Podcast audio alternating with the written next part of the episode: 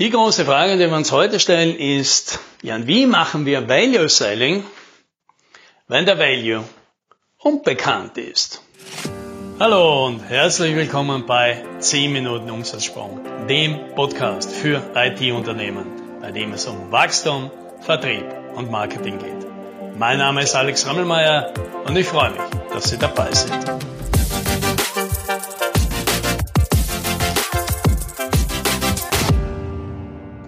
Das ist sicher eine der häufigsten Fragen, die ich bekomme beim Value Selling. Ja? Weil jeder versteht die Idee des Value Sellings, ist auch nicht sehr kompliziert. Wenn ich dem Kunden einen großen Umsatzvorteil liefern kann. Ja, wenn meine Lösung nimmst, hast du danach mehr Umsatz oder mehr Profit oder eben umgekehrt, du hast deutlich weniger Kosten und das ist leicht nachvollziehbar, leicht nachrechenbar dann ist die Idee des Value Sellings einfach, weil dann sage ich halt dem Kunden, hey, meine Lösung verschafft dir unterm Strich eine Million Euro mehr und sie kostet dich nur 250.000 Euro, also ist das ein guter Deal.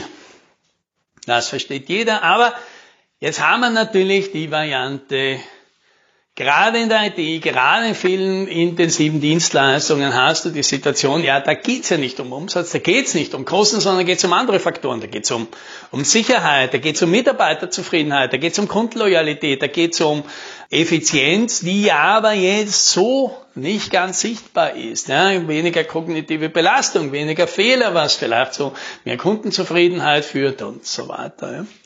Und jetzt ist natürlich immer die große Schwierigkeit, ja, aber wie mache ich denn sowas einem Kunden begreifbar.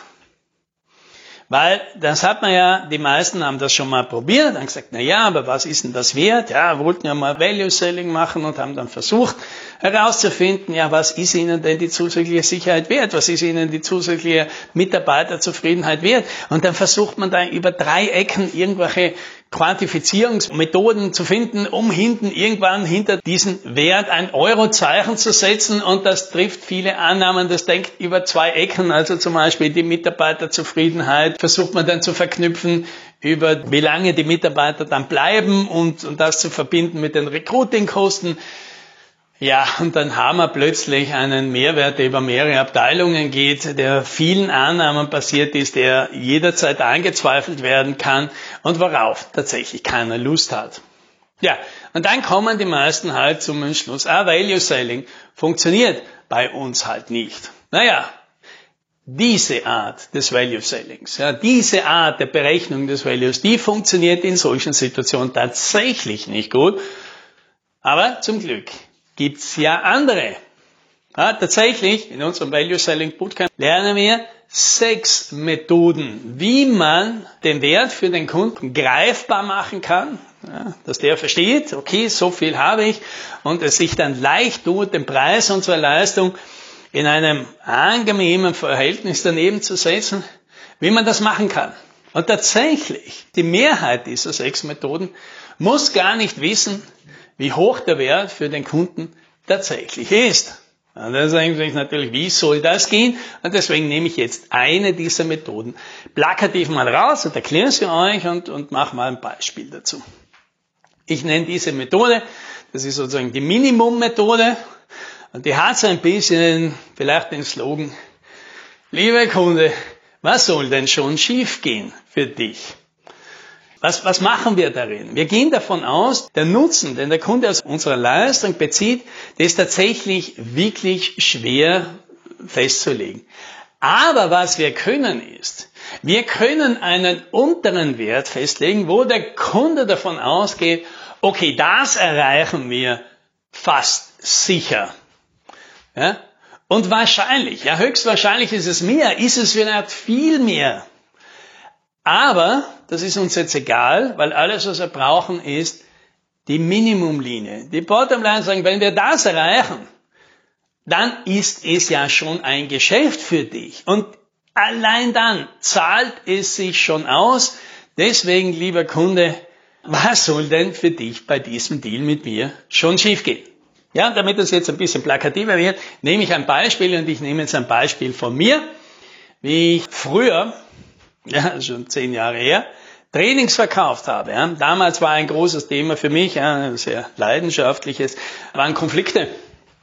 Und ich habe mich mit dem Thema viel beschäftigt. Ich habe da auch viel gearbeitet und irgendwann haben Kunden mich ermutigt, ich soll doch äh, Trainings dazu machen. Das habe ich auch gemacht und tatsächlich ist da eine schöne Trainingsreihe damals draus geworden und es ging eben um Konfliktprävention und Konfliktlösung und natürlich bei mir speziell für IT-Führungskräfte.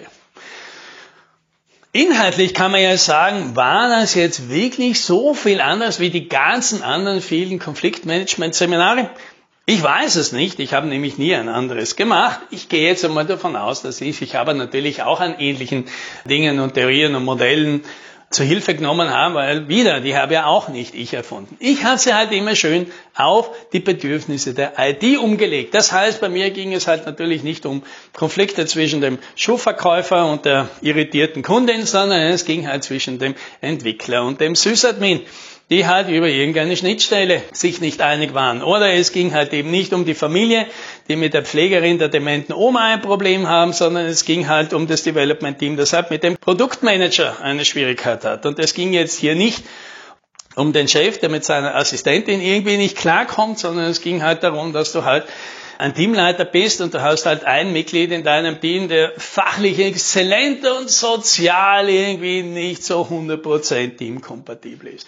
Das sind die klassischen Fälle. Und tatsächlich hat das natürlich auch vielen gefallen und die Leute, die sich diese Trainings angeschaut haben, meinten natürlich, na ja, das klingt schon nach etwas, was perfekt für uns passt. Das ist auch etwas, wo wir die Leute wahrscheinlich motivieren können, dorthin zu gehen. Das sind, glaube ich, wirklich die Themen, um die es auch bei uns geht. Aber, ja, aber, Herr Rabelmeier, wieso kostet das bei Ihnen das Dreifache? Denn tatsächlich war das halt meine Rate damals. Ja? Also, andere haben das gleiche Training, definitiv, zu einem Drittel des Preises angeboten. Und jetzt hat man zwar verstanden, mein Training ist zwar das, was Sie haben wollen, aber so eine große Preisdifferenz, wo kommt denn die her? Das wollte man natürlich wissen, aber auf diesen Vergleich bin ich in der Diskussion nie eingegangen. Meine Argumentation war hingegen folgende. Lieber Kunde, wenn du hier in einem deiner Teams, IT-Teams, Entwicklerteams, einen Konflikt hast, ja, keinen großen, Irgendwas ganz Normales. Etwas, was das Team halt durcheinander bringt, wo du halt Diskussionen hast, wo du dann stundenlang drüber reden musst und danach miese Stimmung ist und die Leute entweder aufgebracht nach Hause gehen oder du sie gleich nach Hause schickst, damit sie sich mal wieder beruhigen. Ja, also das ganze Team verliert halt einfach ein, zwei Tage an effektiver Arbeit, ja, verteilt vielleicht über ein, zwei Wochen. Kostet dich das 1000 Euro. Und das ist natürlich eine rhetorische Frage, denn natürlich das ist, ganz leicht zu sehen, dass das natürlich mindestens 1000 Euro, aber höchstwahrscheinlich mehr kostet. Also die Frage, kostet das dein Unternehmen mindestens 1000 Euro, die ist natürlich schnell beantwortet.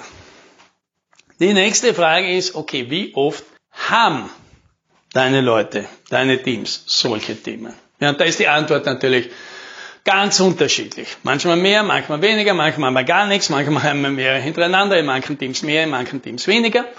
Aber die Frage kann man natürlich wieder beantworten. Glaubt ihr, das sind so alle zwei, drei Monate haben wir mal im Schnitt sowas? Ja, also keinen großen Konflikt, aber halt sowas schon Ärgerliches, ja, was auch die Moral ein bisschen untergräbt. Und das ist natürlich auch ein bisschen eine aufgelegte Frage, ja, weil natürlich, ja, wenn das ein ganz normales Unternehmen ist, dann haben wir halt solche Themen. Das ist ja ganz menschlich. So, also ist die nächste Schlussfolgerung. Wir machen jetzt ein Training ja nicht hier für ein paar Monate, sondern das Ganze soll ja über ein paar Jahre Mehrwert bringen. Also, lieber Kunde, glaubst du, dass von den wie du gesagt hast, 10, 12, 15 Konflikten, der, eine deiner vielen Führungskräfte. In den nächsten drei Jahren haben wir, glaubst du, dass durch dieses Training, das wir da machen, einen dieser Konflikte verhindern kann oder schnell lösen kann oder verhindern kann, dass der zum großen Konflikt auswächst? Glaubst du, dass das realistisch ist? Und das ist natürlich ein bisschen eine rhetorische Frage, weil wenn er das nicht glaubt, dann brauchen wir ja kein Training machen. Das ist ja dann völlig absurd, dann braucht man weder mein Training machen noch irgendetwas anderes, weil wir eh davon ausgehen, dass es nichts bringt. Also ist die Antwort natürlich, ja mindestens, das wäre schon die Mindestanforderung, die ich natürlich an so ein Training hätte.